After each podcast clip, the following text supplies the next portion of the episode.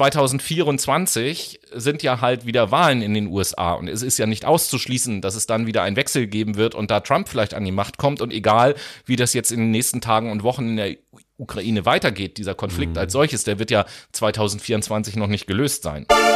Der heute fraktionslose Europaabgeordnete und natürlich ehemalige Parteichef der AfD hat jetzt am 15.02. die parlamentarische Immunität mal aus den Lappen gezogen bekommen.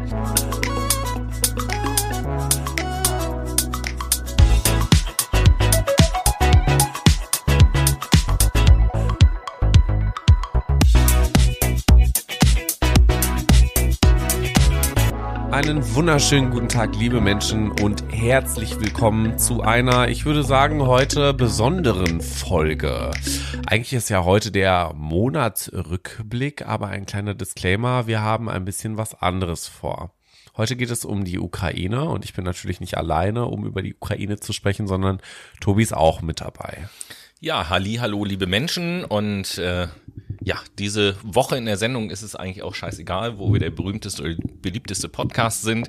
Ähm, diese Sendung widmen wir sozusagen der Ukraine und dem, was da passiert. Und wir haben eine Nachricht bekommen zu diesem Thema. Und die Nachricht lautet, schreit nach einer Sondersendung, Hintergründe aufklären, die Sinnlosigkeit von Kriegen aufzeigen, transportieren, wie es sich anfühlte, wenn uns jemand angreifen würde, welch sinnloses und unnötiges Leid da produziert wird. Einfach nur widerlich und auch völlig unabhängig davon, ob nun Russland gegen Ukraine oder China gegen Taiwan oder Nord gegen Südkorea und so weiter, Krieg ist die dümmste und am wenigsten nachhaltige und würdeloseste Antwort von einigen wenigen Größenwagen Wahnsinnigen, die ihre eigenen inneren Konflikte nicht auflösen können. Und mit diesem Zitat und dieser Nachricht gehen Grüße raus an den lieben Wolfgang. Grüße. Der hat uns nämlich genau diese Nachricht geschrieben. Genau. Und wir werden jetzt keine ganze Sondersendung zu diesem Thema machen, aber es ist schon so, dass wir uns entschlossen haben, entgegen dem, wie die Monatsrückblicksendung sonst so sind, dass wir den ersten Teil dieser Sendung nur dem Thema widmen. Im zweiten Teil wird es dann wie gewohnt ein paar News aus dem Monat geben und der dritte Teil der Sendung, ähm, da ist es so, dass wir uns natürlich die AfD-Infobox, die Verschwörungsvibes und auch die Good News nicht ja, nehmen lassen. Genau, also so ein bisschen humorvoll muss das Ende schon gestaltet sein, damit wir auch mit einem guten Gefühl nach Hause gehen. Ja? Darf ja nicht immer nur alles Trübsal und Schwarz sein. So ist es. Und äh, im Übrigen auf eine gewisse Art und Weise passend, und damit möchte ich so ein bisschen ins Thema einsteigen. In der letzten Monatsrückblick-Sendung hat uns der liebe Noah ja tatsächlich auch genau. etwas so über den Ukraine-Konflikt erzählt. Ihr erinnert euch, wir haben über die Ukraine und über über Kasachstan gesprochen. Ähm, und äh, ja, deswegen startet jetzt auch der Noah, uns mal zu erzählen, seit dem letzten Monatsrückblick, was denn hm. so passiert ist. Ja, also ich habe ja in der letzten Folge eher dazu erzählt, dass es Spannungen zwischen der Ukraine, Russland und Angehörigen der NATO gibt, vor allen Dingen den USA, aufgrund von russischen Truppenbewegungen an der ukrainischen Grenze. Das ist nichts Neues, das war auch tatsächlich sehr groß in den Medien und zog sich ja. Ne? Hierzu gab es ja bereits viele Gespräche auch im Januar und Februar. Im Januar tagte dann ähm, der NATO-Russland-Rat zum Beispiel über die Situation an der ukrainischen Grenze. Und auch bereits hier stellte Russland Entwürfe vor, aus welchen hervorgeht, dass die Osterweiterung des Militärbündnisses und die Errichtung von US-Militärstützpunkten in Staaten der ehemaligen sowjetischen Einflusssphäre, könnte man sagen, zu untersagen sind. Also kurzum, die NATO soll sich bloß nicht auf den, ähm, aus dem Konflikt in militärischer Hinsicht raushalten. Äh, nee, soll sich auf jeden Fall raushalten. So. Also, ähm, verpisst euch einfach, um das mal ganz kurz zu sagen. So, im Februar gab es ja noch mehr Gespräche und noch mehr Gespräche und noch mehr Gespräche und das vor allen Dingen ähm, zwischen vielen Staatschefs von europäischen Ländern und Wladimir Putin, darunter jetzt ähm, vielleicht die bekanntesten so aus unserem, ich sage mal, deutschen Mainstream, beziehungsweise unserer deutschen Mainstream-Medien, so äh, Macron und Scholz natürlich. Es gab auch ein Telefonat zwischen Joe Biden ähm, und Wladimir Putin. Das ist allerdings eher erfolglos gewesen. So gegen Mitte Februar wird es dann tatsächlich ein bisschen interessanter. Gegen Mitte Februar dachte man nämlich so, okay, ein kleiner Lichtblick ist da. Laut dem russischen Verteidigungsministerium sind Truppen abgezogen worden von der Landesgrenze. Ähm, meinte man zumindest. Das Ganze hat dann so zehn Tage gebraucht und dann gab es ja eigentlich das Inferno. Also wir haben jetzt den 26. Februar heute, äh, eigentlich vor zwei Tagen, ging ja das Inferno los in der Ukraine. Putin genehmigte nämlich einen Militäreinsatz in der Ostukraine. Bereits am frühen Morgen des 24. gab es dann etwaige Raketenangriffe auf die militärischen Stützpunkte und Flughäfen der gesamten Ukraine. Darüber hinaus gab es auch Explosionen durch Raketenangriffe in der Hauptstadt Kiew und Charkiw auch unter anderem. Das ist auch eine etwas größere Stadt. Und auch sind militärische Operationen vom Schwarzen Meer auf die Ukraine geplant gewesen und jetzt auch schon durchgeführt worden. Also über See wird auch angegriffen. Und durch all diese Ereignisse ruft natürlich auch der ukrainische Präsident Zelensky auf, ähm, sich zu wehren, beziehungsweise erstmal ruft er den Kriegszustand aus und dann bittet er Bürgerinnen und Bürger, die Ruhe zu bewahren, sich allerdings auch in Kellern und schützenden Räumen in Sicherheit zu bringen. Das hatte jetzt zur Folge, dass gar tausende Ukrainerinnen und Ukrainer in U-Bahn-Schächten, ähm, Tiefgaragen und sonst wo übernachten, um halt bloß nicht von Raketen getroffen zu werden. Und jetzt ähm, wird so ein bisschen interessant, wie man sich den 24. weiter anschaut. Ne? Da ist halt sehr viel passiert. Tagesverlauf des 24. passierte halt, ähm, passierten weitere Angriffe aus der Luft und vom Boden aus. Diplomatische Beziehungen wurden abgebrochen zwischen der Ukraine und Russland. Die Ukraine selbst ruft auch äh, einsatzfähige Landsleute zu den Waffen. Die NATO aktiviert Verteidigungspläne, Humanitär, Humanitär, oh Gott, humanitäre Hilfen, ich kann das nicht aussprechen, werden vorbereitet. Also wie wir erleben, überschlagen sich hier die Ergebnisse quasi von Stunde zu Stunde. All das verläuft auch unter dem Leitgedanken, dass Putin die Ukraine entnazifizieren möchte, ähm, was eine paradoxe Vorstellung, um natürlich die ukrainischen Staatsbürgerinnen und Staatsbürger vermeintlich schützen zu wollen und quasi retten zu können. Also er hat so ein bisschen die Rolle des Messias da, ähm, in welche er sich reinbegibt. Ja, weil die Regierung aus seiner Sicht halt Nazis sind. Ne? Und, genau. und, und das obwohl Zelensky Jude ist, beziehungsweise von mhm. Juden abstammt. So, hä? Das macht überhaupt keinen Natürlich Sinn. Natürlich nicht. Ja, aber äh, du hattest ja auch vorhin noch mal erzählt, äh, Putin selber sagte ja auch sowas wie, ähm, man soll der versoffenen, drogensüchtigen ähm, ukrainischen Regierung nicht ja, glauben. Das, ne? das Ding ist, wenn wir uns mal Putins Biografie angucken, wir wissen ja alle, bevor er dann vor gefühlt äh, schon 100 Jahren da Präsident wurde, ist er lange Zeit Geheimdienstchef gewesen. Er weiß also, wie Propaganda geht. Mhm. Und äh, das, was er da jetzt so ablässt, ist natürlich alles Propaganda. Propaganda fürs eigene Volk, die ja im Wesentlichen oder in der ganz überwiegenden Mehrheit nur das äh, kontrollierte Staatsfernsehen zu sehen bekommen. Genau. Und äh, dementsprechend auch nur diese Perspektive irgendwie einnehmen können.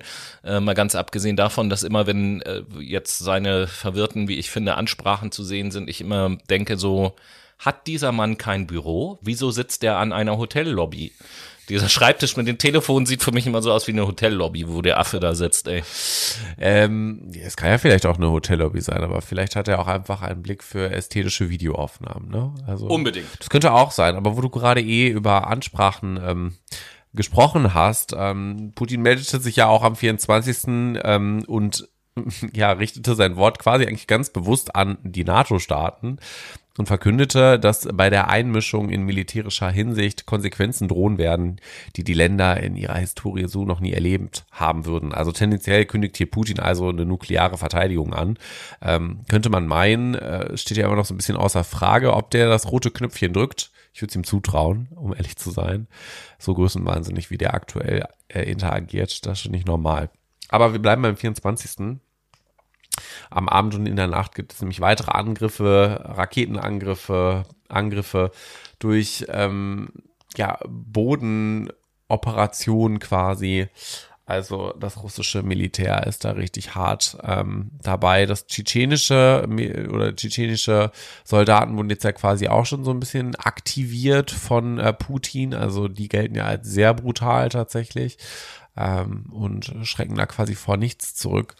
Also da bin ich auch mal ein wenig gespannt, wie das sich weiterentwickeln wird. Der 25. der ist eigentlich auch genauso ein schwarzer Tag wie der 24. Der bricht nämlich an und Zelensky ordnet eine allgemeine Mobilmachung aller Wehrpflichtigen und Reservisten an oder Reservistinnen sogar, also auch Frauen sind dabei. Weitere Explosionen und Schüsse in Kiew sind auch zu verzeichnen. Auch weitere Länder melden sich zu Wort. Irans Präsident zum Beispiel zeigt Verständnis für Russland und bezeichnet die NATO als Osterweiterung, als Gefahr. Und China spricht sich gegen westliche Sanktionen aus, was total paradox ist, weil in der Zwischenzeit flüchten eigentlich hunderttausende Menschen aus der Ukraine Richtung Ungarn, Richtung äh, Westeuropa. Europa sagt in dem Fall oder die EU sagt in dem Fall auch humanitäre Hilfen zu und auch Asyl.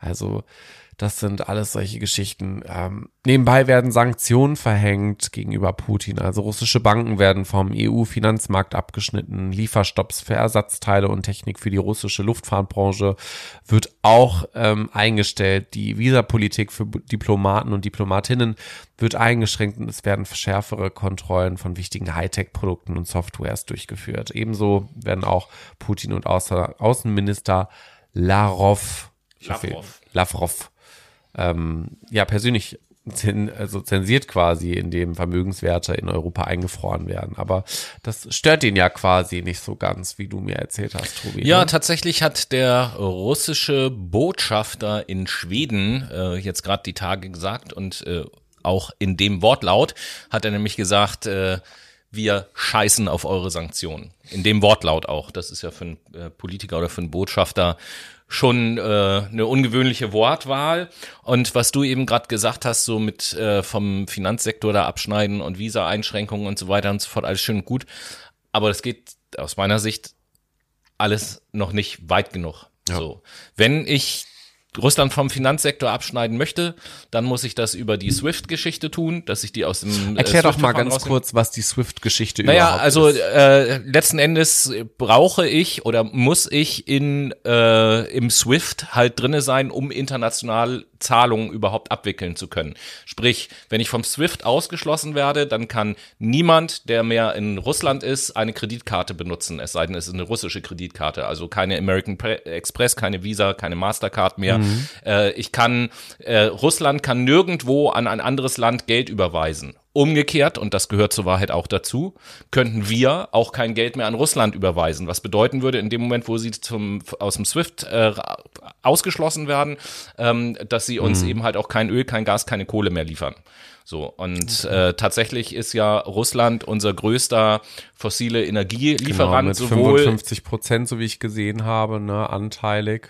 Genau, also das schlüsselt sich dann noch so ein bisschen auf, je nachdem, welcher ähm, welcher Rohstoff das sozusagen ist. Ich glaube, äh, unseren Kohlebedarf decken wir zu 30 Prozent aus Russland, unseren Gasbedarf äh, tatsächlich, meine ich, über 50 Prozent oder sogar 60 Prozent. Genau, das meinte genau. ich gerade eben, das waren die 55, das genau, bei der Tagesschau gesehen. Öl sind es auch ja. zweistellige Prozentwerte, das ist, ist schon eine Menge. Das heißt, wenn und das finde ich bei uns im Land auch wichtig zu wissen, wenn hier auch Leute härtere Sanktionen fordern, was ich nachvollziehen kann, was ich auch unterstütze, dann muss man sich darüber im Klaren sein, wenn das passiert, dann werden wir das hier auch ganz massiv zu spüren bekommen. Natürlich. Und da muss man bereit zu sein. Es gibt ja, es gibt ja da auch einen Unterschied in der Kommunikation. Ich glaube, ähm, Olaf Scholz hat, glaube ich, gesagt, äh, Russland wird teuer dafür bezahlen.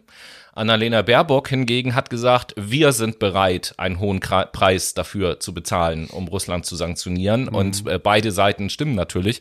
Wenn wir wollen, dass Russland einen hohen Preis bezahlt, dann müssen wir auch bereit sein, einen hohen Preis dafür bezahlen. Und das wiederum ist ja eine Folge von dem, was in den letzten Jahren und ich möchte fast sagen Jahrzehnten schon passiert ist. Denn das, was wir da heute sehen, jetzt nicht unbedingt gezielt den Angriff auf die Ukraine, aber diese Gesamtsituation ist ja etwas, was Putin jahrelang, fast jahrzehntelang vorbereitet hat tatsächlich auch. Das sehen wir an mhm. ganz verschiedenen Fakt äh, Faktoren. Erstens, du hast auch gerade den Finanzmarkt angesprochen. Genau. Wenn wir genau. Russland vom Finanzmarkt abschneiden, wird das erstmal überhaupt gar nicht, Russland überhaupt nicht stören. Mhm. Die haben äh, etwas über 600 Milliarden an Devisenreserven sich angelegt, so dass sie alles Mögliche immer noch weiterfinanzieren können, eine ganze Zeit. Also den Krieg sozusagen können die sich eine ganze Zeit leisten. Mhm. Mal abgesehen davon, äh, dass es für den Westen auch viel teurer ist, Krieg zu führen. Die russische Armee kostet Russland weniger Geld als jetzt die amerikanische Armee, die Amerikaner, einfach weil die Löhne für die Soldaten viel niedriger sind und Produktionskosten klar. viel niedriger sind und so. Das darf man, das klingt jetzt in diesem ganzen Konflikt natürlich sehr abstrakt, aber das darf man ähm, halt nicht außer Acht lassen so. Und dann kommt auch noch hinzu, und ähm, dass wir da jahrelang die Augen zugemacht haben, hm, weiß ich nicht, dass ja schon seit Jahren Putin sich auch so ein Netzwerk in Europa aufbaut an hochrangigen Politikern, die pro-russische Politik machen und dann, oh Wunder, oh Wunder, nachdem sie aus ihrem Amt ausscheiden, hochrangige Ämter in Russland bekommen. Und die Liste ist lang. Matteo Renzi aus Italien beispielsweise, ehemaliger Ministerpräsident, jetzt im Aufsichtsrat von äh, Delimobi heißen die, das ist der größte Carsharing-Dienst in Russland. Okay. Dann äh, Esko Aho, der war mal finnischer Ministerpräsident, ist im Aufsichtsrat der größten Bank Russlands. Gerhard Schröder, Bundeskanzler Bundesrepublik Deutschland, äh, ist bei Rosneft und bei Nord Stream 2 im Aufsichtsrat. François, äh, François Fillon aus Frankreich war dort auch mal Premierminister, ist bei einem Sibur, bei einem größten Ölkonzern in Russland im Aufsichtsrat. Karin Kneisel war mal ehemalige Außenministerin von Österreich, ist im Aufsichtsrat von Rosneft. Christian Kern ist der ehemalige Bundeskanzler von Österreich, ist äh, im Aufsichtsrat der Staatsbahn in, äh, in Russland beziehungsweise gewesen. Ein paar von denen, die ich jetzt genannt habe, haben jetzt aufgrund des äh, Krieges haben die ihre Ämter niedergelegt, mit Ausnahme von François Fillon und Gerhard Schröder. Gerhard Schröder, der freut sich ja wahrscheinlich noch über seine nächste Beförderung jetzt nach Ja, dem Krieg oder wahrscheinlich so. schon. Ähm, Das, ist aber auch so eine Nackenklatsche für Deutschland, ne? Dass der jetzt nicht gesagt hat, pass mal auf, ich ziehe hier mal jetzt weg. Ja, der, der hat ja bis vor wenigen Tagen noch gesagt, wir sollen das alles nicht so überdramatisieren und es ist überhaupt gar nichts los und so. Also, Völlig Naja. verblendet, der Spinner. also echt. das, das, das ist also etwas, wo Putin sich natürlich auch in eine Situation gebracht hat, wo ganz viele Länder abhängig sind von Russland und sich jetzt dann natürlich schwer damit tun, irgendwelche ernsthaften Sanktionen zu ergreifen, obwohl äh, es so einfach wäre. Also gerade die Ukraine könnte zum Beispiel, beziehungsweise anders angefangen, es ist ja de facto ein Angriffskrieg, der dort geführt wird. Genau. So, in der Charta der Vereinten Nationen sind Angriffskriege verboten. Das heißt, die Ukraine als sogenanntes Tat, als sogenannte Tatortnation könnte Putin jetzt anklagen vor dem Internationalen Strafgerichtshof. Ob das was bringen würde, sei mal hingestellt. Aber äh, da könnte Putin zumindest verurteilt werden. Der wird ja gar nicht erscheinen und so. Das ist jetzt auch gar nicht das Thema. Aber das wäre mal so ein Statement, dass Ja. man, dass man eben halt sagt, so, der ist ein offizieller Kriegsverbrecher. Und wenn wir, du hast ja vorhin Sanktionen angesprochen, da sage ich auch, warum weitet man, warum weitet man zum Beispiel die Visa-Sanktionen nicht aus, so dass quasi alle verwöhnten Gören von den Oligarchen, die schön hier im Westen, in London, in Paris, auf irgendwelche Eliteschulen äh, gehen, da rausgeschmissen werden, zurück nach Russland müssen. Ähm, genauso die ganzen Vermögen. Äh, da, wie gesagt, SWIFT wäre das scharfe Schwert, was wir brauchen, weil das, was jetzt passiert, äh, klammert ja die Schweiz aus. Die Schweiz ist nicht in der EU, die muss Ja. sich an diese Zahlungsverkehr-Dinger nicht halten. Wo haben denn die ganzen Leute, die Geld in Russland haben, ihre Konten? Nicht nur in der Schweiz, aber auch in der Schweiz. So. Und wenn, wenn man eben Jawohl. halt, wenn man halt diese ganzen mächtigen Oligarchen treffen würde, Ja. dann würde ja auch innerhalb von Russland ein ganz anderer Druck entstehen, weil wir sehen es ja, die Bevölkerung, die normale Bevölkerung, nicht alle, aber einige sind gegen den Krieg. Hut ab auch, muss ich sagen, dass die da demonstrieren. Ich glaube, bis heute hat es auch schon 2000 Festnahmen in Russland gegeben. ähm, ungefähr am, am ersten Tag des Krieges hat schon 1300 Festnahmen gegeben äh, in, in Russland für irgendwelche Protestanten, also Protestanten klingt so nach Religion, aber ne, die Leute, die da protestieren. Und ähm, das, das ist halt so eine Sache, was mir halt auch zeigt, so er hat nicht den hundertprozentigen Rückhalt in Russland und äh, versucht jetzt natürlich auch da mit Gewalt die, die Proteste niedrig zu halten, damit das alles aus seiner Sicht zumindest stabil bleibt. Und äh, ja, es ist eine schwierige Scheißsituation. Eine sehr schwierige Scheißsituation. Ich kann auch ne? nach wie vor nicht verstehen. Also- Nord Stream 2 Ja. ist ja jetzt auch so ein Thema, wo das Zertifizierungsverfahren jetzt gestoppt ist. Genau. Da, da kann ich aber ja ohnehin von Anfang an nicht verstehen. Ich meine, 2014 ist quasi das Gleiche, jetzt nicht in dem Ausmaß, aber in der Krim passiert. Die hat da auch völkerrechtswidrig besetzt. Hm. 2014. Und 2015 wurde der Vertrag über Nord Stream 2 geschlossen. So, das kann ich einfach nicht nachvollziehen. Dass man sich dann jetzt hinstellt und sagt so, oh, jetzt müssen wir aber Nord Stream 2 äh, äh, stoppen. Ja, das hätte überhaupt Ja, das gar war nicht von erst Anfang anfangen dürfen. an, das war von Anfang an eine Aber sehr schlechte Idee. das Das, wird sehr halt- oft angeprangert. Aber wie du schon ähm, gerade eben angeschnitten hast, das zollt halt einen von einem nicht wirklich reflektierten politischen Interesse im Sinne der äh, Nachhaltigkeit und auch vielleicht auch der politischen Nachhaltigkeit, sondern da waren die Dollarzeichen in den Augen, um es mal auf den Punkt zu bringen. Ja. Und man hatte halt das Problem, dass man in der ähm, im Ausbau von erneuerbaren Energien, was natürlich wichtig ist, also du kannst mir nicht erzählen, dass die CDU und die SPD die letzten 16 Jahre vergessen hat, dass es den Klimawandel gibt. Das hatten die ganz genau im Hinterkopf. Aber sie dachten sich halt, wir brauchen Ersatz, ähm, beziehungsweise wir brauchen ja Energie in einer gewissen Art und Weise. Irgendwann muss RWE abgeschaltet werden. Dementsprechend bauen wir Nord Stream 2. RWE muss ab, RWE ist eine Firma, die kann nicht abgeschaltet Ja, das war jetzt symbolisch gesprochen. Es wird halt keine Kohle mehr gegraben, wodurch Ja. wir dann quasi fossile Energie produzieren können, sondern wir brauchen dann Ersatz und das wäre in dem Fall Gas gewesen. Also ich würde mich auch nicht hinstellen, also ich würde auch nicht ausschließen, dass dieses Greenwashing der EU zum Beispiel, wo, äh, wozu wir später kommen, vielleicht da auch mit reinspielt, warum dann Nord Stream 2 quasi als grün Ja, natürlich war das wichtig, aber das, sind- das sind ja alles, konnte, da, ne? jetzt, jetzt sehen wir ja ein, nicht nur eine, äh, eine, eine Umweltbegründung Mhm. zum Umstieg auf erneuerbare Energien, sondern Robert Habeck hat es gestern sehr schön gesagt und sagte, ja, wir, wir sehen jetzt, dass äh, erneuerbare Gi äh, Energien auch eine, eine geopolitische Dimension haben, weil, und er hat das so schön formuliert, er sagte, der Vorteil gegenüber Öl und Kohle Mhm. äh, ist bei den erneuerbaren Energien, dass Sonne und Wind niemandem gehören. So. Und Richtig. so, damit hat er halt einfach recht. Deswegen sind wir da auch von niemandem abhängig, wenn man auf, auf diese Art der Energieerzeugung setzt.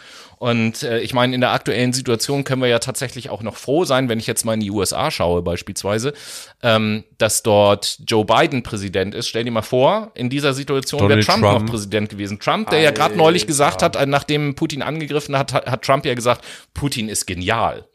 Also äh, der, der äh, bewundert das ja, was Putin da macht. So, wo mir auch wieder Zeit und 2024 sind ja halt wieder Wahlen in den USA und es ist ja nicht auszuschließen, dass es dann wieder einen Wechsel geben wird und da Trump vielleicht an die Macht kommt und egal, wie das jetzt in den nächsten Tagen und Wochen in der Ukraine weitergeht, dieser Konflikt als solches, der wird ja 2024 noch nicht gelöst sein.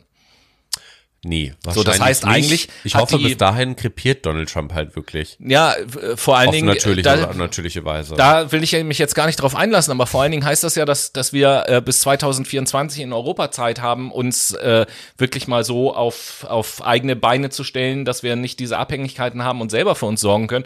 Ich will jetzt nicht über milis- militärische Dinge eigentlich reden, aber äh, tatsächlich ist es ja, wenn wir den Generalinspekteur der Bundeswehr diese Tage zuhören, so würde Deutschland angegriffen werden, ja, dann wär's das. Wir können uns nicht verteidigen. Da ist die Bundeswehr ist nicht in der Lage dazu. Die hat zu wenig Ausrüstung und die Ausrüstung, die da ist, ist in großen Teilen kaputt und so weiter und so fort. Oder wie er das sagte, die Bundeswehr ist blank. Das ist, das Ding ist ja auch diese Diskussion mit Waffenlieferungen an die Ukraine. Ja. Da wurde ja auch gesagt, selbst wenn das politisch gewollt ist, wir haben gar keine Waffen, die wir liefern können. Eben, also wir sind der größte Waffenexporteur Europas, so wie ich das verstanden habe, und auch einer der besten, keine Frage. Ja, aber das ist ja eine zivilwirtschaftliche Genau Geschichte. richtig. Also das hat ja nichts mit militärischer äh, Versorgung zu tun. Aber das ist sowieso die Geschichte. Also ähm, wenn wir angegriffen würden, hätten wir ja auch noch Mitgliedstaaten, die vielleicht ein bisschen besser aufgestellt sind im Militär, Ja. beziehungsweise zusammen ergeben wir halt eine viel Putin- größere militäre Macht. Putin wird ja auch nicht, also so schätze ich das zumindest ein, wird ja auch nicht so wahnsinnig sein und jetzt so ohne weiteres irgendeinen NATO-Staat angreifen. Ich denke, äh, das klingt jetzt natürlich ein bisschen makaber. Was ich mir vorstellen kann, ist, wenn er mit der Ukraine fertig ist, dass er dann ähm, Moldau beziehungsweise ja die Region Moldau vielleicht auch noch angreifen wird, um die unter seine Fittiche zu bekommen. Da ist es ja ähm, mit Transnistrien auch so ein komischer russischer Separatistenstaat irgendwie entstanden, ähnlich wie das äh, in den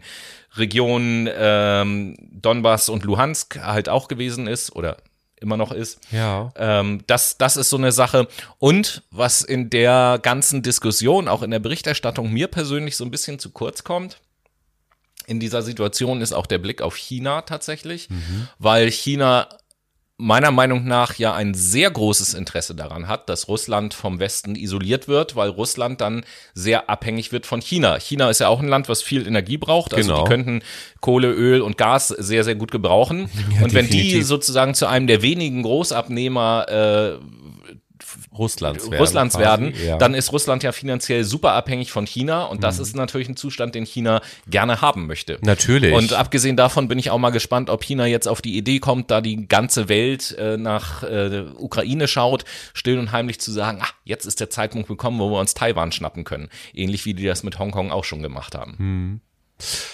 Möglich ist das, ich kann das nicht abschätzen, dafür beschäftige ich mich zu wenig mit der chinesischen Politik oder der politischen Situation dort, aber ähm, taktisch gesehen ist das schon sehr, sehr schlau. Ne? Vor allen Dingen, was da an Landfläche dann quasi auch politisch erschlossen wird durch diese Abhängigkeit zwischen Russ Russland und China, beziehungsweise Teilen Asiens einfach, das ist halt immens, ne? Ja, es, also es, es geht überhaupt gar nicht um Landflächen oder Territorien, meiner Meinung nach. Russland ist das größte Land der Welt und die haben so viel Landfläche, da brauchen sie sich gar keine Gedanken zu machen, machen um irgendwas und auch so viel Bodenschätze. Ähm, für meiner Meinung nach geht es da um ganz was anderes.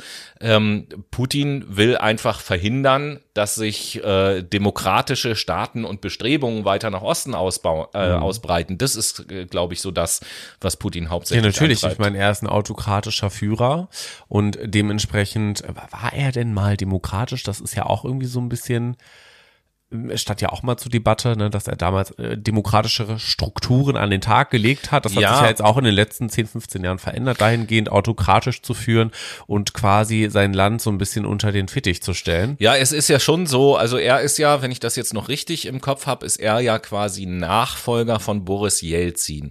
Und Boris Jelzin ist ja nun Präsident gewesen, die Älteren unter euch werden äh, euch erinnern, für die sich, für den sich Russland auch sehr geschämt hat, weil der halt ständig besoffen war. So, da ist es ja, der ist auch, ich weiß gar nicht, wo war das? Auch hier irgendwo in Europa, Paris oder so. Keine Ahnung, da kam er zu einem Staatsbesuch mit seinem Flugzeug, Boris Jelzin, wurde im Fernsehen übertragen und dann landete das Flugzeug und die Tür ging auf, Treppe ran, Kameras. Und Jelzin ist einfach nicht ausgestiegen aus dem Flugzeug. Im Nachhinein hat sich rausgestellt, er hat halt gepennt und hat seinen Raus Rausch ausgeschlafen. So. Wow. Also der war halt nur peinlich, der Typ. Und ähm, nachdem dann Putin gewählt worden ist, hat der als erstes mal so die Renten erhöht und solche Sachen gemacht, die ihn eben halt auch beliebt machen und hat äh, sehr viel auch mit Korruption aufgeräumt und so weiter und so fort. Heißt nicht, dass es da jetzt keine mehr gibt. Ähm, äh, da hat sich Putin, glaube ich, sein eigenes System sozusagen aufgebaut über die Jahre, aber es ist am Anfang schon so, dass er Veränderungen in Russland initiiert hat, die ja aus russischer Sicht schon auch wieder dafür gesorgt haben, dass Russland international eine größere Rolle spielt. Also so gesehen, ne, wenn ich diese Brille mal aufsetze, hat er natürlich schon sein Land weitergebracht, aber ich gebe dir vollkommen recht, der hat natürlich jetzt, der hat jetzt natürlich ein absolut autokratisches Regime dort aufgebaut über die Zeit. Und äh, das hat überhaupt nichts mehr mit einer Demokratie zu tun. Ich meine, die Leistung alleine beispielsweise auch in, in Russland hinsichtlich äh, Privatwirtschaft. Das ist ja jetzt auch nicht so wirklich immens riesig, was die da alles haben. Also Nö. Energiewirtschaft ist da groß, ne? Ja, die haben Und das war's eigentlich auch schon. Die wieder. haben ähm, ein, wenn ich das richtig im Kopf habe, ein äh, Bruttoinlandsprodukt oder wie man das nennt, äh, von 1,8, also knapp zwei Billionen Euro pro Jahr, glaube ich. Im Vergleich mit den USA. USA liegt bei 23 Billionen Euro, glaube ich. Also ein ganz kleines Land. Das ist eine Wirtschaftsleistung, die auf einem ähnlichen Niveau ist wie Belgien und Italien, glaube ich, ungefähr so. Ähm, und das für ein so riesen, riesengroßes Land ist das natürlich nicht viel. Mal ganz abgesehen davon, dass äh, die Wirtschaftsleistung Russlands ähm, von 2014 bis heute, ähm, also von der An Annexion der Krim bis Ja. heute um fünf Prozent gesunken ist. Ähm, ja, dementsprechend dem Land als solches geht's nicht gut. Da ist bittere Armut in Russland. Also Wollte ich nämlich auch Mo- sagen, Moskau weil ist die Reallöhne ja anderes, auch ne? sinken. Ne? Das kommt auch noch mal dazu. Die Leute verdienen nicht mehr so viel, können sich auch nicht mehr so viel leisten. Nee, überhaupt nicht. Ich meine, Moskau ist noch ist ein bisschen was anderes und einige andere Großstädte, St. Petersburg Genau. und so, aber das sind dann eben halt so Zentren, wo, wo das Leben quasi äh, spielt. Aber ansonsten, weite Teile von Russland sind natürlich bitterarm und den Leuten geht's da schlecht. Mhm. Ähm, das ist ja, das ist ja überhaupt keine Frage. So, Und äh, auch wenn ich jetzt in Teilen so ein bisschen aus der Russlandbrille argumentiert habe, was hier de facto unter dem Strich natürlich stehen soll bei diesem ja, Thema, klar. ist, dass ich das, was da gerade passiert, Nicht aus vollstem Herzen natürlich nicht nur nicht unterstütze, sondern ablehne, verachte, letzten Endes genauso wie Wolfgang das auch in seiner Nachricht geschrieben hat. Krieg ist niemals eine Lösung, meiner Meinung nach. Und ähm, Ist es auch nicht. Also Ja. man kann ja diplomatische Gespräche führen und zusammen zu einer Lösung kommen. Sowas ist möglich. Aber das hat eigentlich mehr den Touch von den dicken Markieren. So ein Ja, bisschen. natürlich. So, und das ist, wenn ich sage, Krieg ist keine Lösung, meine ich natürlich den Angriffskrieg. So, wenn ich als Land angegriffen werde, dann bin ich auch, wenn ich äh, gegen Krieg bin, aber da in dem Fall bin ich schon der Meinung, dass natürlich jedes Land oder im Zweifelsfall auch die NATO natürlich dann das Recht hat, sich zu verteidigen. Ja. So, das ja. Aber wenn ich sage, Krieg ist nie eine Lösung, dann meine ich damit natürlich den Angriffskrieg. Und äh, generell lehne ich einfach Kriege ab, aber natürlich möchte ich niemandem das Recht absprechen, sich zu verteidigen. Das ist auch vollkommen klar. Das ist eine sehr bedrückende Situation aktuell, die uns auch noch weiterhin beschäftigen wird. Dementsprechend wird es dazu wahrscheinlich auch in den nachfolgenden Podcast-Sendungen oder Podcast-Folgen eher gesagt, äh, vielleicht Informationen oder kleine Updates geben. Ähm, In den Monatsrückblick in Ich möchte das nicht in jede, in jede. Sendung mit einbeziehen. Ja, auf jeden so. Fall. Ich denke aber, wenn was ganz krasses ist, dann werdet, werdet ihr über Instagram auch noch ein bisschen was mitbekommen. Ne? Ansonsten äh, empfehlen wir natürlich auch den Tagesschau ähm, Instagram-Account, falls ihr da on Vogue bleiben wollt, was die Informationen angeht. Ich würde aber schon vorschlagen, dass wir jetzt uns mal so ein bisschen eher in eine entspanntere Richtung hin. Bevor wir das tun, einen kurzen Hinweis noch, Und liebe zwar? Brainies. Ähm, wir wissen nicht, was morgen und übermorgen noch so passiert. Bedenkt also, dass wir diesen Podcast am Samstag aufgenommen haben. Kann ja sein, dass die ganze Welt und die ganze Lage am Sonntag ganz anders aussieht oder am Montag oder wann auch immer ihr dann diesen Podcast hört im Laufe der Woche. Also das bitte bedenken, dass unser Informationsstand äh, Samstag, der, was haben wir heute, 26. 26., Ne? Samstag, der 26. ist. Genau, und in diesem Sinn könnten wir jetzt auch mal ein bisschen Musik uns gönnen, oder?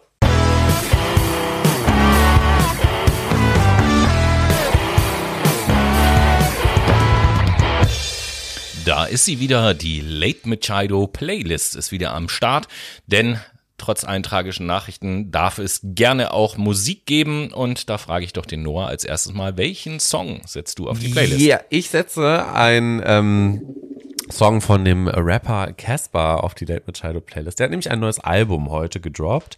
Das heißt, äh, alles war schön und nichts tat weh.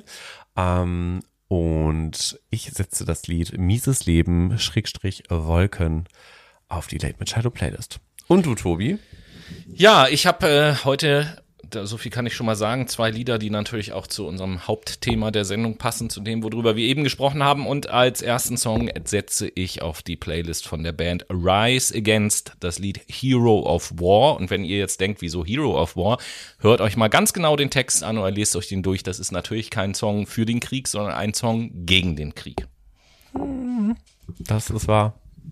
Das ist auch ein echt schönes Lied, muss ich sagen. Und äh, ja, damit sind wir im zweiten Teil der ja, Monatsrückblicks Schrägstrich modifizierten Folge, könnte man sagen. Irgendwie schon, ne? Und äh, wir bleiben auch so ein bisschen in diesem politischen Spektrum. Allerdings geht es jetzt um den alten Donald.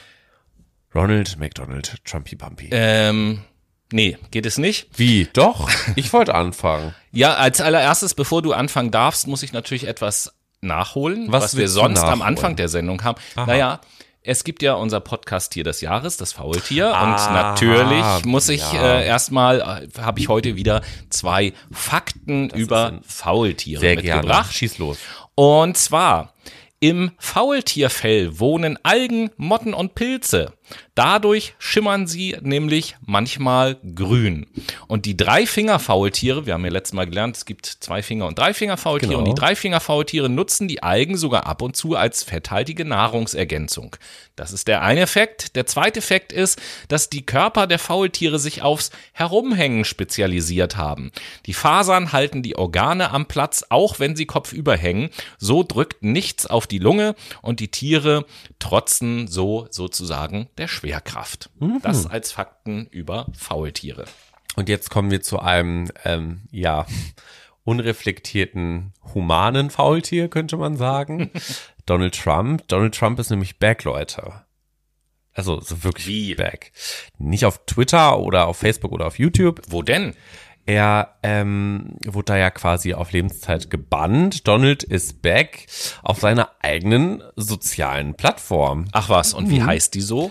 Äh, die heißt äh, Truth Social heißt die und seit. Sonntagnachmittag kann man sich im App Store von Apple die App Truth Social halt herunterladen. Hierdurch verspricht sich Donald Trump natürlich auch ähm, stärker in den öffentlichen Fokus treten zu können, den er sich ja äh, ja letztes Jahr ziemlich verbaut hat durch den Sturm auf das Kapitol. Wir erinnern uns natürlich, dass Massen in das Kapitol in Washington DC eingedrungen sind, ähm, wo es auch Verletzte sehr viele Verletzte eigentlich und einige Tote gab. Ähm, ja, eine Tote gab's. Die wurde doch, glaube ich, erschossen vom, äh, Ja. vom Secret Service oder was auch immer das war. Genau. Aber äh, ja, das war ein nicht so toller Tag tatsächlich. Aber wie dem auch sei, ähm, Donald Trump möchte natürlich seine Nachrichten auf Truth Social verbreiten und quasi das als Propagandamaschine nutzen, könnte man sagen. ne? Damals hat er das ja über Twitter geschafft. Propaganda-Style. Genau, so ungefähr. Damals konnte er ja über Twitter die Massen erreichen und mit seinen verqueren ja, Gedankengut ähm, so ein bisschen indoktrinieren und jetzt versucht er es halt über die App. Ich bin mal gespannt, wie lange das Apple zulässt, weil das ist eigentlich so ein No-Go. Also, naja, Solange sich damit Geld verdienen lässt, ne? ja, wer weiß, ob man dafür Geld zahlen muss. Ne? Also er wäre gut bedient, wenn er das nicht machen würde. Ja, aber äh, letzten Endes, ob er das jetzt selber ist, aber der Anbieter einer App dafür, dass die bei Apple äh, erhältlich ist, müssen, muss ja an Apple Geld bezahlt werden. Ja, in einer gewissen Wie, Art wie, auch, Weise. wie auch immer das dann die App-Leute finanzieren, so, Mhm. die die App da reinstellen. Aber es ist ja nicht nur bei Apple, es ist ja auch im App Store, es ist ja so, äh, dass jede App, die da angeboten ist, die Leute, die es anbieten, müssen ja eine Gebühr dafür bezahlen, dass es dort angeboten wird. Schon, ja, es ist jetzt keine monatlich laufende Gebühr, soweit ich das jetzt noch im Hinterkopf habe, aber äh, darum geht's ja auch gar nicht. Ne? Also nur das, nur diese App quasi da drin zu lassen, ähm, weil man dafür Geld bekommt, weiß ich nicht, ob das so moralisch-ethisch vertretbar ist als äh, Uh, Firma. Ach, stimmt. Ich habe vergessen, dass du ja auch Apple-Produkte nutzt und deswegen wahrscheinlich der Meinung bist, das ist eine moralische und ethische Firma, der es nicht um Profit geht. Das ist jetzt aber voll die Projektion, ne? Nein, das glaube ich nicht. Ich glaube ich aber so schon, dass die tatsächlich so das eher weniger unterstützen möchten und sich denken, hm, ob das so eine gute Idee ist, diese App jetzt im App Store irgendwie anbieten zu können. Mal schauen, mal schauen, wie sich das entwickelt. Na, Vielleicht da gibt's bleib ja ich bald doch- ein Update Ja, Monat. da bleibe ich doch einfach mal in Amerika, wo wir da gerade schon sind mit Ja. meinen Meldungen und äh, werfe meinen Blick mal nach Texas. Texas. Denn Texas verklagt Meta. Aha, warum? Genau. Ja, weil ähm, nämlich Meta über seine Plattform Facebook und Instagram jetzt mittlerweile seit zehn Jahren gegen dahingehend gegen texanisches Recht verstößt, dass sie alle Bilder, die auf Facebook oder Instagram hochgeladen werden, mit ihrer ähm, Software biometrisch halt rastern und das halt abspeichern und diese biometrischen Daten halt auch verkaufen. Und das verstößt gegen texanisches Recht und deswegen will Texas Meta jetzt verklagen. Und äh, aufgrund der Dauer der Zeit und der Vielzahl der Fälle habe ich gelesen, dass es äh, sollte Meta verklagt werden, könnte es sein, dass sie zwischen 200 und 300 Milliarden Euro Strafe zahlen müssen und damit wäre Meta pleite. Und äh, es ist auch das erklärte Ziel von Texas, das wurde da so formuliert, Meta in die Pleite zu klagen. Hat halt echt nicht so Vorteile gebracht, was Meta auf den Markt quasi gebracht und verbreitet hat, ne? Ja, ich bin, also mich würde mal interessieren, ob so die, ob viele Nutzer gerade von Instagram, das ist ja nun selbst im Vergleich mit Facebook eine noch viel fotolastigere Plattform, sage ich jetzt mal so, ob den Usern von Instagram das eigentlich bewusst ist, dass wenn ich da Bilder hochlade, dass die biometrisch gescannt werden und auch diese Daten gespeichert und verkauft werden halt. Nö. Das, äh, ja, Ich glaube, das ist nicht so vielen Leuten klar. Und dann ähm, das, das zu Texas, ich weiß nicht, hast du auch noch was vom amerikanischen Kontinent? hab Weil ich hätte. noch ah, was ja. zu Trample. ja, bitte. Trample Boy. Nämlich, ähm, ja, Trumpy Bumpy wurde verpflichtet, eine Aussage unter Eid zu machen. Wir bleiben also auch im juristischen Bereich. Grundsätzlich ähm, werden gegen Trump nämlich Finanzermittlungen zu seinem Immobilienimperium durchgeführt.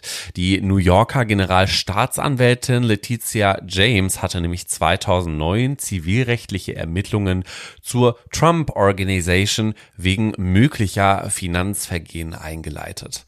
Es gebe Beweise, dass es, so ähm, James, betrügerische oder irreführende Einschätzungen zum Wert von Anlagen des Unternehmens, wie zum Beispiel Golfclubs und Hochhäusern gebe, um steuerliche Vorteile zu erhalten. Und neben Trump wurden auch seine Tochter Ivanka und sein Sohn Donald Jr. zur Aussage verpflichtet. Es wird im Übrigen vermutet, dass die Verteidigung von Trump hier natürlich in Berufung gehen wird, um den Fall äh, ein, in einer gewissen Art und Weise abschmettern zu können. Also vielleicht passiert da was in den nächsten Wochen, vielleicht auch nicht, vielleicht kriegt er auf den Sack, vielleicht auch nicht. Ich hoffe, er kriegt auf den Sack. Ah, das wäre toll. Ja, das war schön. Äh, ja, das habe ich natürlich nie gesagt. Ja, eine letzte Meldung habe ich noch vom amerikanischen Kontinent. Und zwar, äh, das ist auch ganz erstaunlich, das ähm, knüpft so ein bisschen an, an unsere Sendung von der letzten Woche. Okay. Die Privatstädte. Ja. Und da haben wir über äh, Prospera geredet auf Roatan, was Genau. ja zu Honduras gehört.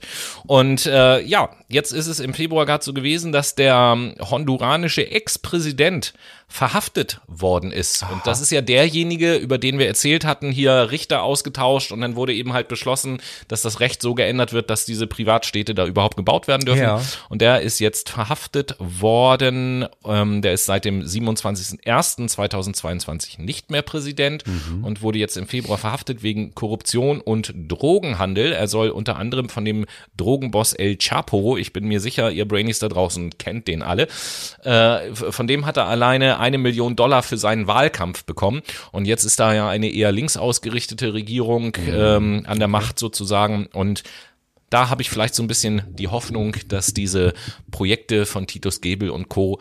da wieder zerschlagen werden, quasi. sozusagen. Ja, vielleicht. Vielleicht. Das wäre ja äh, eigentlich in unserem Sinne. Oh ja, das wär's. Wir halten euch da auch auf dem Laufenden, was Hast du noch was mitgebracht? wird. Ja, ich habe was äh, zur EU. Ich habe ja vorhin schon äh, angesprochen, dass Ge gehen wir nach die Europa, schön. EU-Kommission ja immer noch Greenwashing betreibt, beziehungsweise jetzt auch erfolgreich Greenwashing betreibt. Ne? Die hat nämlich Gas- und Atomkraft als nachhaltig eingestuft. Und ja, ihr habt richtig gehört, trotz deutlich lauter Kritik bleibt die EU-Kommission nämlich dabei. Und das äh, aber auch nur unter bestimmten Kriterien. Also Atomgas, äh, Atomgas, Atomkraft und Erdgas wird nur unter bestimmten Kriterien als nachhaltig Atomgas und Erdkraft. Atomgas und die Erdkraft. Erdkraft, auch ein schönes Wort.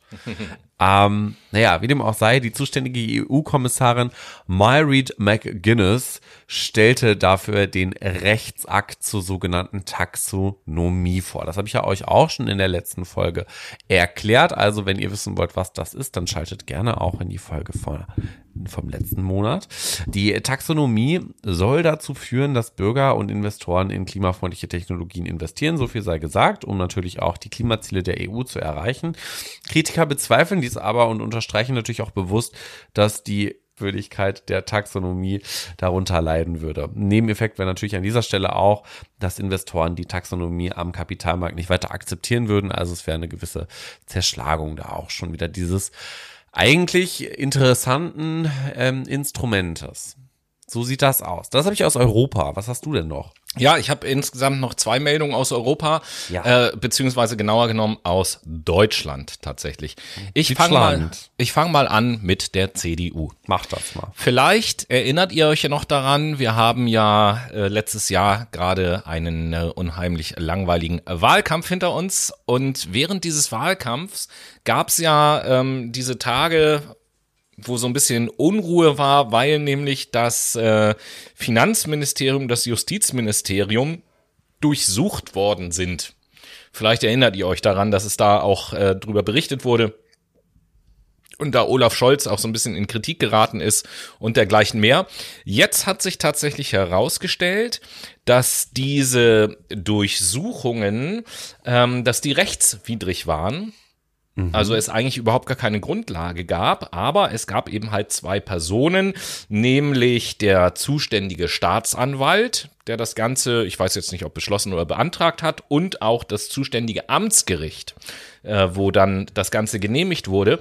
Also der zuständige Staatsanwalt ist im Übrigen CDU-Mitglied, genauso wie der zuständige Richter am ähm, Amtsgericht ebenfalls CDU-Mitglied ist.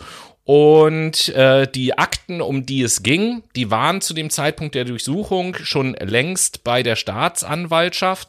Und das Landesgericht Osnabrück hat jetzt entschieden, das ist ja die nächsthöhere Distanz, äh, Instanz, dass diese Durchsuchung rechtswidrig war. Und jetzt liegt natürlich so ein bisschen der Verdacht im Raum, dass diese CDU-Politiker oder CDU-Mitglieder an den entsprechenden Posten halt das gemacht haben, um der SPD im Wahlkampf zu schaden. Möglich wäre es ja. Ist nicht, äh, habe ich mir jetzt nicht ausgedacht, diese Theorie, aber ich ähm, kann das gut nachvollziehen, dass da gesagt wird, der Verdacht liegt zumindest nahe. Erfahren werden wir es wahrscheinlich nie, aber das zeigt natürlich auch mal wieder leider, dass auch bei uns im Lande nicht alles so ganz astrein abläuft auf der politischen Bühne. Nee, nicht wirklich. Ich glaube, ja, egal. Lassen wir es einfach. Hast du noch eine? Nee. Ja, dann mache ich meine letzten noch hinterher. Ähm, passt auch damit den zweiten Teil abzuschließen. Es geht um die fucking Bild-Zeitung beziehungsweise den Springer Verlag. Jo. Und da ist ja der Döpfner, über den wir ja auch schon mal berichtet hatten, im Zusammenhang mit der ganzen Julian Reichelt Entlassungs-, sexuelle Belästigungs-, bla bla bla Geschichte.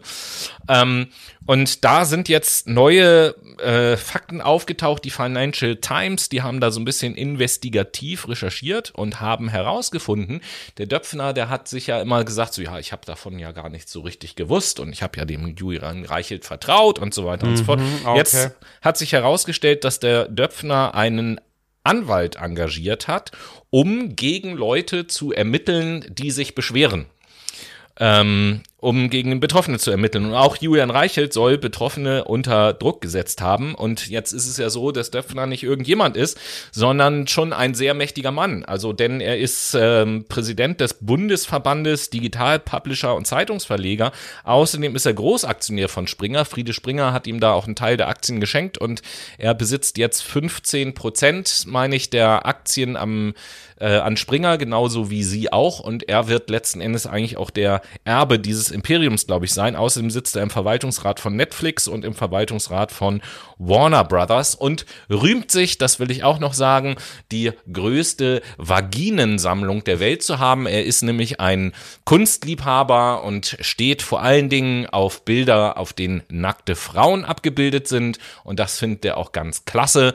Und äh, ja, allein dieser Fakt meiner Meinung nach zeigt auch so ein kleines bisschen, dass es äh, mit seinem, ja, mit, äh, dass alles nur Lippenbekenntnisse sind, was er gesagt hat zum Fall Julian Reichelt, dass das alles nichts geht, nicht ging und so. Und außerdem steckt er da offensichtlich selber viel tiefer drin. Ja. Also nach wie vor Springer Verlag, Bildzeitung, was für ein Kackblatt. Ja, damit kannst du dir den Arsch abwischen auf dem Klo, ne? Ja, Quasi. Aber die Lehrbücher würde, sind würde ich ganz aber in nicht machen, dafür ist mal mein Arsch zu schade. Die, die Lehrbücher sind tatsächlich aber ganz in Ordnung. Die werden aber mit Doppel-E geschrieben, oder? Vielleicht.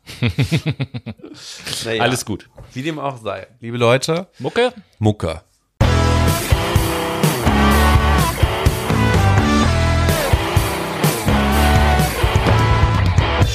Und hier ist die Late Machado Playlist zum zweiten. Ja, Noah. Zweite Runde, Ja. zweites Glück. Was setzt Zweites du Glück, auf die ich bleib beim selben Album. Ich bleib also bei dem neuen Album von Casper, weil ich das grandios finde. Und ähm, Casper hat hier auch einen Song, der heißt Fabian.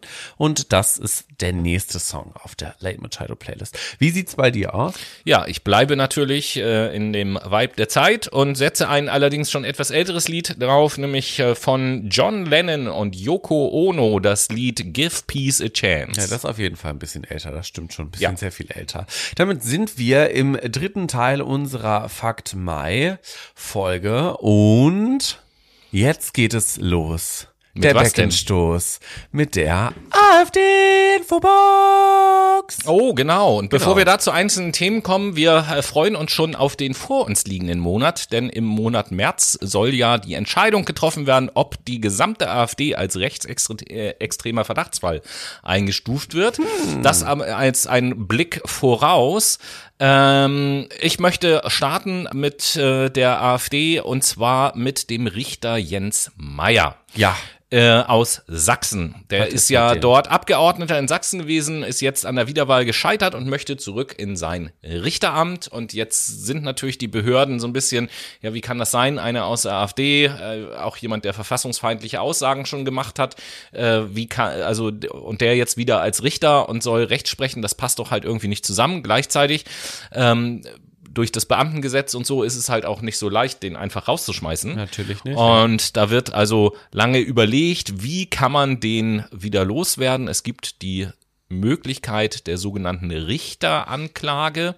Das ist ein Weg, äh, der rechtlich vorgesehen ist. Da kann ähm, mit einer Zweidrittelmehrheitsentscheidung der Landtag das Bundesverfassungsgericht beauftragen, den Fall zu prüfen. Und das Bundesverfassungsgericht könnte dann sozusagen den Richter aus dem Dienst entlassen. gab es eine Zweidrittelmehrheit? Es gab keine äh, Zweidrittelmehrheit bisher, weil die CDU sich da noch nicht so ganz einig ist, ob sie dem zustimmen möchte oder nicht. Mal ganz abgesehen davon, generell muss man sagen, dass es diesen Fall der Richteranklage, soweit ich weiß, in der gesamten deutschen Geschichte überhaupt noch nie gegeben hat. Uh, okay, Präzedenzfall, also schwierig, Genau. aber wäre doch auch mal gut, das auszuloten, wie das wäre. definitiv. Ja, also von, aus, bei dem Fall. von Ausloten kommen wir übrigens ganz schnell zu Ausboten. Mhm. Und da hast du doch, glaube ich, äh, eine Meldung äh, mitgebracht, was Herrn Meuthen angeht. Ne? Ausgebotet wurde der auf jeden Fall, der liebe Meuti, ne? Dem wurde nämlich die Immunität entzogen. Also der heute fraktionslose Europaabgeordnete und natürlich ehemalige Parteichef der AfD hat jetzt am 15.02. die parlamentarische Immunität mal aus den Lappen gezogen bekommen. Und damit sind strafrechtliche Ermittlungen gegen Meuthen eigentlich kein Ding mehr. Vor allen Dingen in Bezug auf mutmaßliche falsche Angaben in Rechenschaftsberichten der AfD. Ja, das ist auf jeden Fall äh, freie Fahrt, würde ich mal sagen, nicht? Ja, aber äh, vom Februar ist doch die eigentliche sensationelle Meldung ist doch, dass Meuthen nicht mehr in der AfD ist. Ja, das ist natürlich, also ich dachte, das ist jetzt schon klar gewesen. Ja, da haben wir ja noch nicht drüber ja sprechen können. Und ich ja, meine, gut. das, Okay, das dann Besondere das- ist doch, Ich habe nur ehemaliger Parteichef gesagt. Gut, also Ja. surprise, surprise, Motherfucker. Der ist auf jeden Fall nicht mehr in der AfD. Er ist ausgetreten und ähm, wer hat's vorausgesagt? wir haben es vorausgesagt. Ganz einfach. Wenn ihr euch erinnert, ne, nach, nach dem Wahlkampf, nach der Wahl, in einer der ersten Sendungen nach der Wahl, haben wir schon prognostiziert, dass Meuthen wahrscheinlich nicht mehr lange Parteichef bleiben Mhm. wird und äh, dass jetzt der Frick frei ist für äh, Höcki Lee und die ganzen äh, beschissenen. Leute. Ähm, apropos, wo wir gerade bei den ganzen beschissenen Leuten sind, äh, was mich sehr betroffen gemacht hat tatsächlich, ist, äh, was neulich im Bundestag passiert ist, was die Beatrix von Strolch da für eine Rede gehalten hat gegen Menschen mit Transidentität. Äh, Genauer genommen hat sie sich ja aufgehangen an der grünen Abgeordneten Tessa Ganserer und äh, hat sie ähm, konsequent in ihrer Rede die ganze Zeit mit dem sogenannten Dead Name angesprochen, also dem Namen, äh, den sie abgelegt hat. Und äh, hat halt auch gesagt, so ja, äh, mag ja sein, dass die sich jetzt einfach Frauenklamotten anzieht, aber äh, juristisch ist sie halt immer noch ein Mann und als solcher ist sie auch zu behandeln und bla bla bla. Und das war schon äh, absolut niederträchtig und ein Schlag ins Gesicht für alle, den's, äh, ja, für alle Menschen mit einer Transidentität. Und ähm, ja, ich fand es ganz schlimm. Und auf der anderen Seite fand ich sehr schön zu sehen, falls du das noch nicht gesehen hast, guck dir das gerne mal an, die Gegenrede von einer grünen Abgeordneten danach, äh, die auch irgendwie zwei, drei Minuten tatsächlich lang war, die fand ich sehr, sehr bewegend.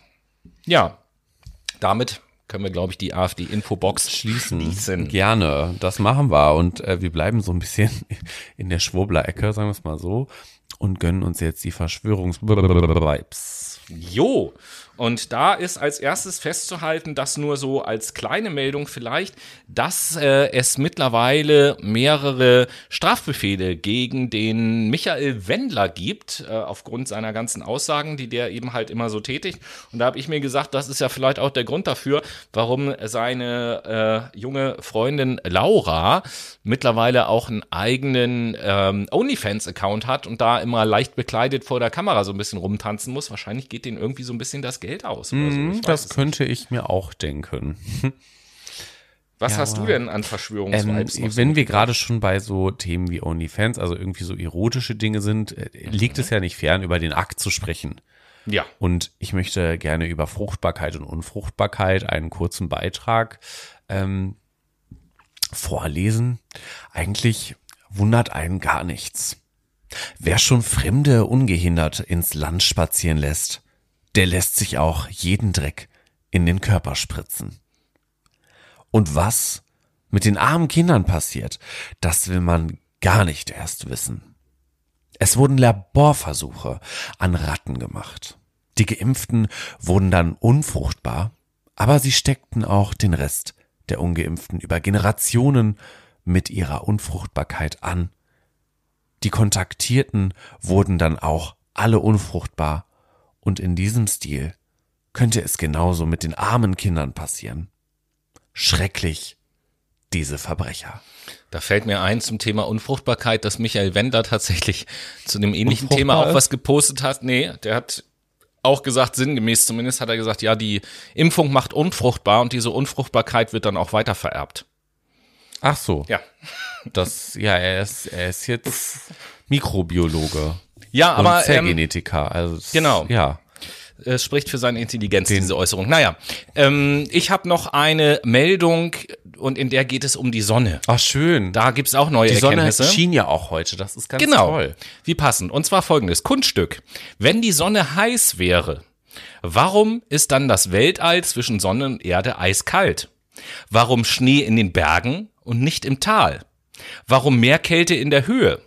Wir leben in einer Welt voller Lügen. Dass die Sonne heiß und 152 Millionen Kilometer entfernt ist, ist eine von vielen. Die Wärme entsteht erst durch den Widerstand, wenn die Strahlung der Sonne auf Materie wie dichtere Luftschichten trifft. Die Sonne ist auch viel näher und kleiner.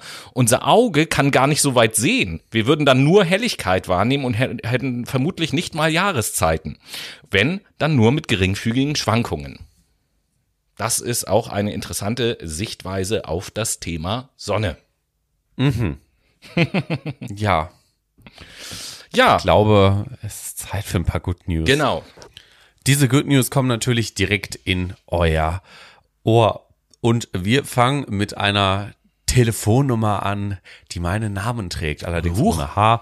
Genau, es geht halt um die Telefonnummer ähm, Noah, das hat eine Freiburger Studentin ins Leben gerufen. Und zwar ähm, ist das ein, ist das die Nummer ohne Anruf quasi. Also wenn du dich auf einer Party unsicher fühlst und ein Typ dich bedrängt, ihm deine Nummer zu geben, ähm, dann kannst du die Nummer äh, von Noah rausgeben und diese wenn quasi diese Nummer eine Nachricht bekommt, bekommt derjenige oder der, der Sender eine Nachricht zurück, dass du dich nicht wohlgefühlt hast und ähm, ja, dass du quasi äh, eine Fake-Nummer rausgegeben hast. Also es ist quasi eine schützende Nummer. So.